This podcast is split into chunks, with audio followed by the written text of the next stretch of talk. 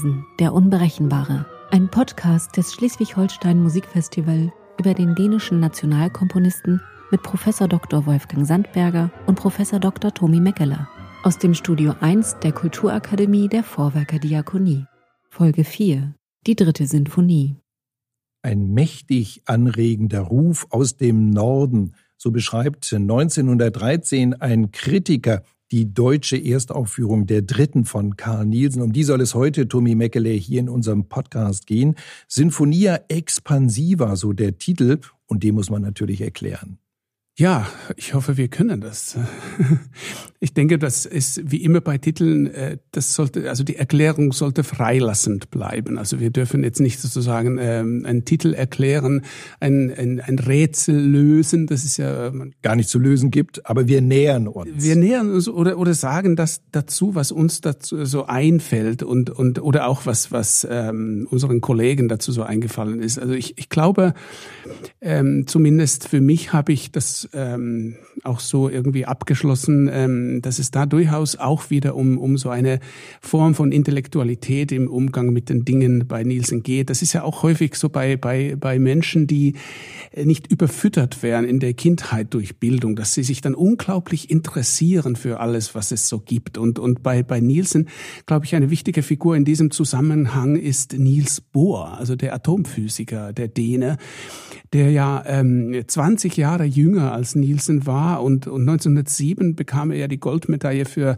seine Theorie der Oberflächenspannung ähm, und dann 1911 ausgerechnet, also das ist ja auch das Uraufführungsjahr der dritten mhm. Symphonie, hat er dann seine äh, große Dissertation, also nicht so eine unauffällige wie hierzulande, sondern eine große akademische Dissertation über, sein, über die Elektronentheorie. Also das sind sozusagen so Meilensteine der Physik ähm, äh, aus Dänemark. Und 1911 ist ja auch das Jahr des berühmten Atommodells von ah, Rutherford. Okay. Und mit Rutherford mhm. und Bohr, da gibt es ja eine ganz, ganz kleine äh, oder ganz große. Und das hat äh, Nielsen rezipiert. Davon muss man ausgehen. Mhm. Also wer sich so auskennt in kleinstädtischen Gefilden, weiß, also wenn, wenn so eine Figur wie, äh, wie Bohr, wie gesagt 1907 schon eine, eine große gefeierte Arbeit zu, äh, Oberflächenspannung, das sind dann alles so Sachen. Und da gibt es ja auch Entsprechungen. Mhm. Sehr interessant, da kommen wir gleich äh, sicher drauf. Jetzt naheliegend wäre bei so einem Titel ja Sinfonia Expansiva, dass man denken könnte, so wie Brahms, der mal von Bruckner von den sinfonischen Riesenschlangen gesprochen hat, sehr kritisch gesprochen hat, dass es einfach um die, um die Ausdehnung geht. Aber bei 35 Minuten, denke ich, ja. ist das eigentlich ja, kürzer als jede Brahms-Sinfonie, abgesehen von der dritten oder auch bei der Orchesterbesetzung expansiv. Es gibt zwar eine dreifache Holzbläserbesetzung, aber größenwahnsinnig ist der Nielsen da mit Sicherheit nicht, was das angeht. Er schreibt ja selbst mal, dass es eine Erweiterung des Gesichtskreises sei, die Expansion von Leben, die daher rührt. Ne? Was ist der Gesichtskreis? Das könnte der Bohr dann sein, das könnte die Physik sein.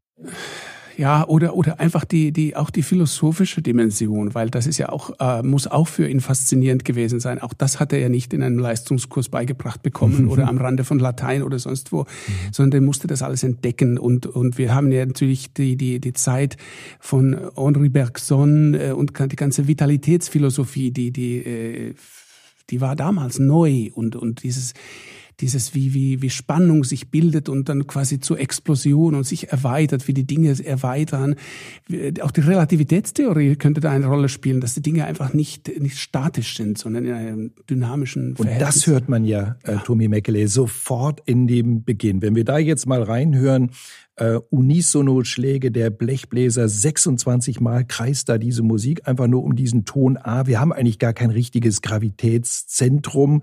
Wir haben eine spannungsgeladene Musik, die sich in immer kürzeren Notenwerten und engeren Abständen sozusagen beschleunigt, eine fast soghafte, explosive Wirkung da äh, entfaltet. Insofern fand ich den Vergleich jetzt äh, zu der Physik ganz toll. Ja, das, ist, das ist das eine. Andererseits darf man jetzt nicht erwarten, dass das ganze Werk von dieser Idee geprägt ist. Ich, äh, häufig ist es ja auch mit Titeln so, dass sie eigentlich sich beziehen nur auf eine Sache, vielleicht ein Thema. Und die Spannung gerade am Anfang ist groß. Nachher wird es dann auch recht traditionell. Mhm. Und ich finde auch, dass der große Erfolg dieser dritten Symphonie, äh, sie ist ja für viele sozusagen die Nielsen-Symphonie, die man halt so kennen sollte, insgesamt gesamt. Das ist ja eigentlich ein recht traditionelles Werk, würde ich mal mhm. sagen, im Vergleich zu dem, was nachher kommt. Also hier ist Nielsen wir sind noch sehr äh, traditionsorientiert. Auf jeden Fall, aber der Beginn ist doch sehr spektakulär Beginn, und in den hören wir mal rein.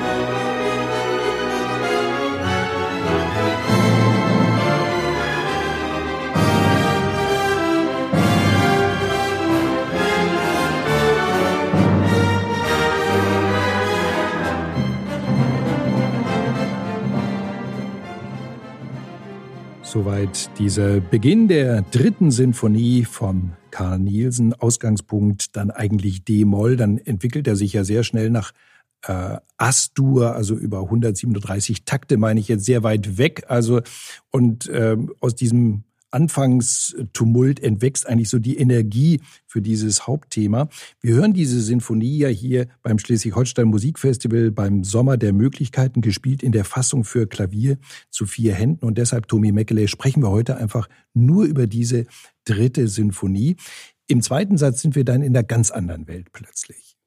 Genau, also das ist ja auch ähm, äh, eine Musik, die äh, typisch ist für Nielsen, wenn, wenn, wenn man daran denkt, äh, wie die ersten Streichquarte zum Beispiel äh, vielfach äh, unabhängig davon jetzt, ob die Grundtonart Dur oder Moll war, sind sie sehr molllastig. Also es gibt ja auch diese Theorie, dass das Dunkle irgendwie typisch für den Norden ist, was man im Sommer schwer verstehen kann.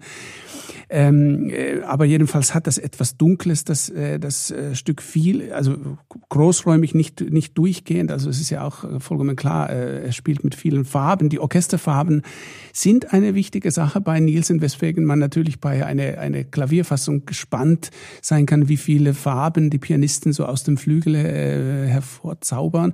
Das soll ja gelingen. Das Klavier ist ja doch ein, eine Art von Orchester in, im Kleinen. Und ähm, interessant finde ich in diesem Zusammenhang auch, was die Stile betrifft, dass, dass Nielsen äh, zu zwei Komponisten, die ich nicht für unwichtig halte für ihn, ähm, generell und auch hier gerade ähm, eher so, sag ich mal, lapidar, uninteressierte Kommentare hinterlassen hat, wo er doch selbst immer so ein, als Essayist recht gründlich artikulieren konnte, seine Gedanken. Er hat zu Saint-Saëns gesagt, das sei unbedeutend, was Saint-Saëns macht, wo man dann natürlich so ein bisschen schmunzeln muss, von wegen Dance Macabre und solche Sachen, unbedeutend und gerade mit Blick auf Nielsen vielleicht noch doch gar nicht so unbedeutend. Aber so hat er gesagt und, und Mahler sei einfach nur routiniert, wo ich auch denke, ein bisschen mehr als Routine hat er da abgeguckt geguckt. Also äh, das sind beides Orchesterkomponisten, ähm, die, die eine Vorlage gelegt haben und Nielsen reagiert darauf. Trotzdem ähm, ist vielleicht das Orchester nicht ganz so wichtig äh, wie bei mhm. Mahler. Also das heißt, deine Klavierbearbeitung halte ich für möglich. Wir haben ja eine Besonderheit jetzt hier in diesem zweiten Satz, dass zu diesen Farben auch dieser nordischen Verortung des Pastoralen eine sehr paradiesische Welt einzieht mit der Frauen- und der Männerstimme. Also wir haben mit Vokalisen, nicht auf einen bestimmten Text, also aber auf Vokale, die Farbe Vox Humana, die menschliche Stimme dabei. Es gibt eine Programmnotiz von Nielsen, dass er da an Adam und Eva gedacht habe, möglicherweise. Wir kennen sowas ja, äh, wortlose Singstimmen durchaus auch schon äh, von anderen Komponisten. Denken wir an die Nocturnen von äh, Claude Debussy oder an Daphnis et Chloé von äh, Maurice Ravel. Weiß ich nicht, ob er das kannte.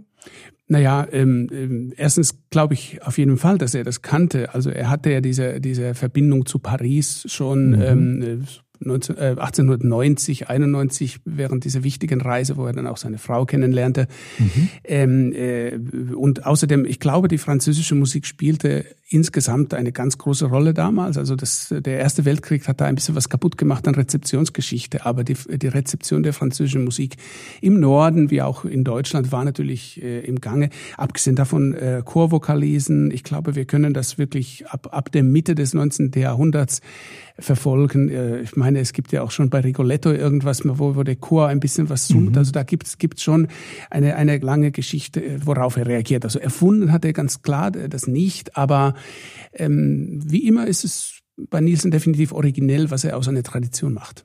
Wir hören uns jetzt genau die Stelle an aus diesem Andante Pastorale, wo die Gesangsstimmen hinzutreten.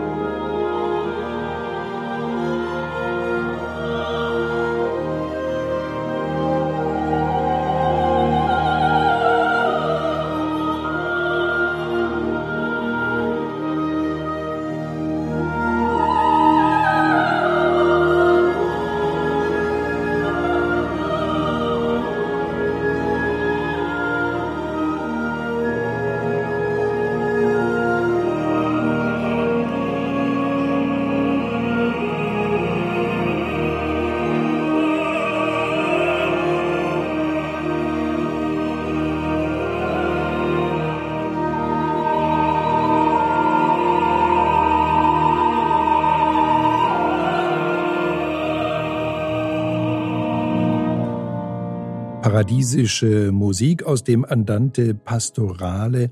Der zweite Satz aus der dritten von Karl Nielsen wird übrigens anlässlich der Beerdigung des Begräbnisses von Karl Nielsen am 9. Oktober 1931 auch gespielt. Dieser Satz doch ein ganz besonderer für Karl Nielsen. Das ist auch, finde ich, interessant. Ähm, hier sind wir jetzt bei der, äh, sag ich mal, biblischen Mythologie oder wie soll man jetzt zu mhm. Adam und Eva äh, das so formulieren oder vielleicht ist es ja, auch so richtig. gewesen mhm. ähm, und ähm, weg von der antiken also weg von dieser mhm. griechischen ähm, und ich denke das ist auch ähm, eine lebensbejahende Maßnahme sozusagen eine Art von äh, Schöpfungsgeschichte mit dem Begräbnis äh, zusammenzubringen und da hat man natürlich auch äh, mit dem Thema Leben zu tun äh, was natürlich für die Antike wichtig war und für Nielsen extrem wichtig also dazu kommen wir sicherlich noch mhm. äh, zurück zu dem Thema Leben bei, bei Nielsen.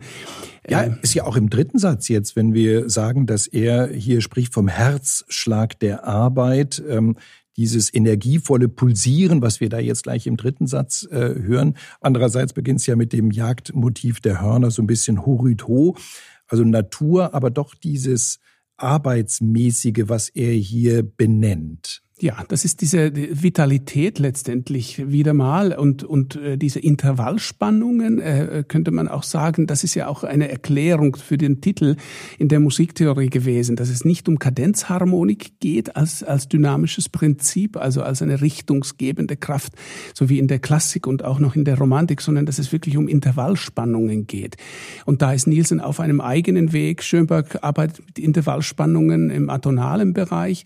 Manche äh, gehen äh, zurück, äh, greifen zurück auf die Kirchentonarten und gucken da nach Intervall- und melodischen Spannungen. Und das ist für mich ja auch so eine ganz große Frage, über die ich immer wieder nachdenke. Wenn ein Komponist in dieser Zeit die Tonalität so ein bisschen vernachlässigt oder man nicht mehr so oft Kadenzen hört, so dominante Tonika oder so etwas, mhm. ist es dann gleich modal oder ist es einfach nur eine erweiterte, äh, komplizierter gemachte Tonalität? Also da, da streitet man ja auch darüber. Aber ich glaube, man kann das, diesen Knoten Knoten irgendwo auch lösen, indem man einfach sagt, es geht um das Prinzip der Dynamik und dann sind wir wieder bei Hanslick und dann sind wir wieder mhm. bei Brahms und, und mhm. bei diesen äh, letztendlich klassisch romantischen Grundlagen, wie Musik funktioniert, wo Nielsen nicht wirklich ähm, radikal damit umgeht, sondern einfach nur mutig weiter schreitet. Auch in diesem Scherzo.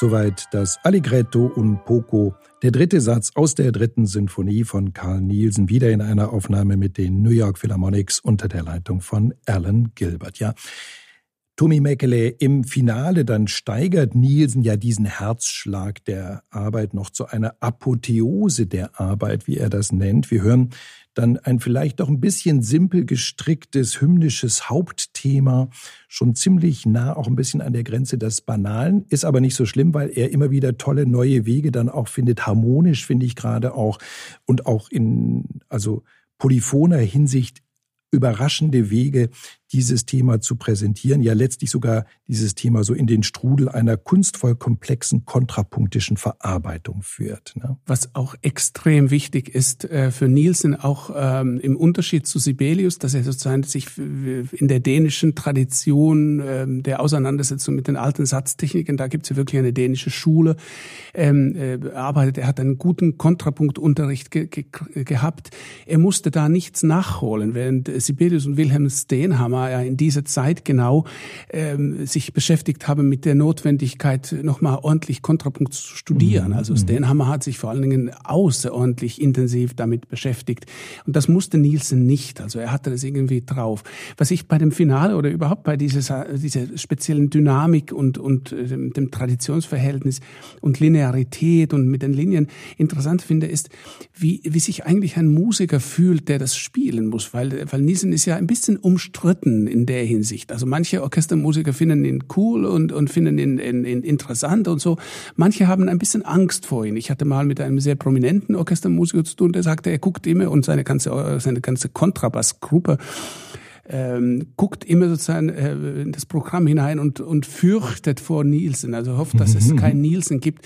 Also es ist nicht einfach nur musikantisch und nett zu spielen, sondern das ist auch diese, diese überraschenden Wendungen und dieses ständige Wechsel ist schwierig. Und das ist auch schon den Musikern der Uraufführungen ge äh, so gegangen. Ich habe äh, noch ein Zitat von einem Geiger gefunden, der damals berichtet, Nielsen war ganz bleich, wir spielten den ganzen Satz, das muss also dieser Finalsatz jetzt gewesen sein, ohne abzubrechen nach dem fürchterlichen orchestralen Sturm, noch unter dem Eindruck dieser großartigen Musik, hatten wir alle das Gefühl, einen historischen Moment erlebt zu haben. Also hier mal eine positive Reaktion von einem Musiker aus dem Orchester damals 1912 in Kopenhagen. Ähm, ja, Sinfonia expansiva, der Titel rechtfertigt sich sicher nicht nur im ersten Satz, sondern dann eben auch hier im Finale. Genau, und, und ähm, so radikal das Stück beginnt, finde ich dann doch das Ende wieder sehr, sage ich mal, traditionsbejahend. Also wenn er mit äh, zweimal eine Art von Fugato einsetzt oder ansetzt, das ist ja dann schon eine, eine Ansage, dass er sozusagen nicht weg will von, von diesem kontrapunktischen Satz der, der europäischen Musikgeschichte, sondern vielmehr seinen Beitrag dazu leisten will. Dann hören wir in diesen Strudel des Kontrapunkts mal hinein.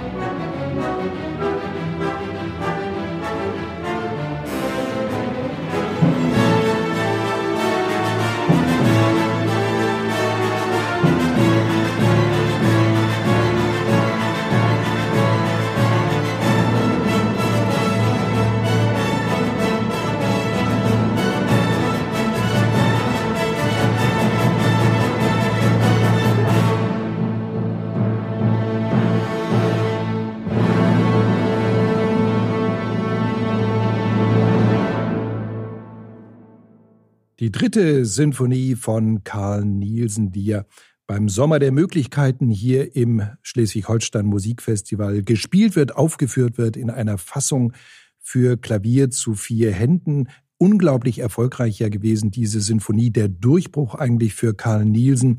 Ja, ist gespielt worden, dann nach der Uraufführung in Amsterdam, in Berlin, in Hamburg, in Göteborg, Oslo, Warschau und auch in Stuttgart. Damals schreibt ein Kritiker in Deutschland eben von dem mächtigen Weckruf aus dem Norden, den man vernommen hätte. Also eine unglaublich erfolgreiche Sinfonie. Wir sind damit auf dem Höhepunkt eigentlich auch schon von Karl Nielsen. Tommy Meckele, in der nächsten Podcast-Sitzung hier wollen wir dann sprechen über die Streichquartette. Die Streichquartette nächstes Mal werden ja wirklich die äh, eine der Hauptgattungen äh, Gattungen von von Nielsen sein. Ähm, Nochmal, äh, so ein Gesamtüberblick über das ganze Schaffen ist möglich.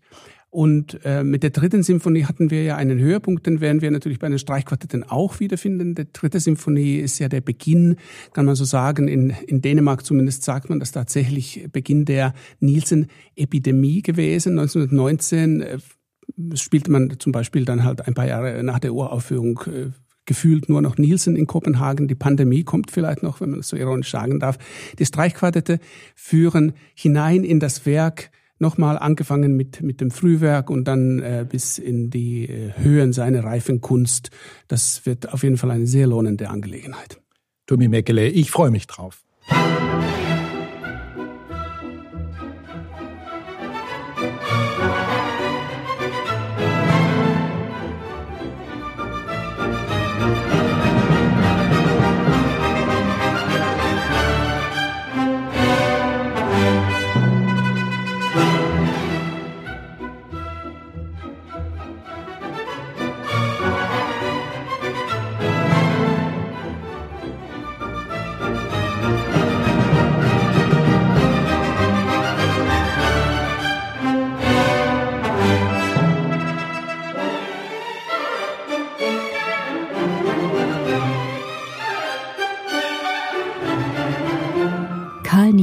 Der Unberechenbare. Ein Podcast des Schleswig-Holstein Musikfestival über den dänischen Nationalkomponisten mit Professor Dr. Wolfgang Sandberger und Professor Dr. Tomi Meckeler aus dem Studio 1 der Kulturakademie der Vorwerker Diakonie.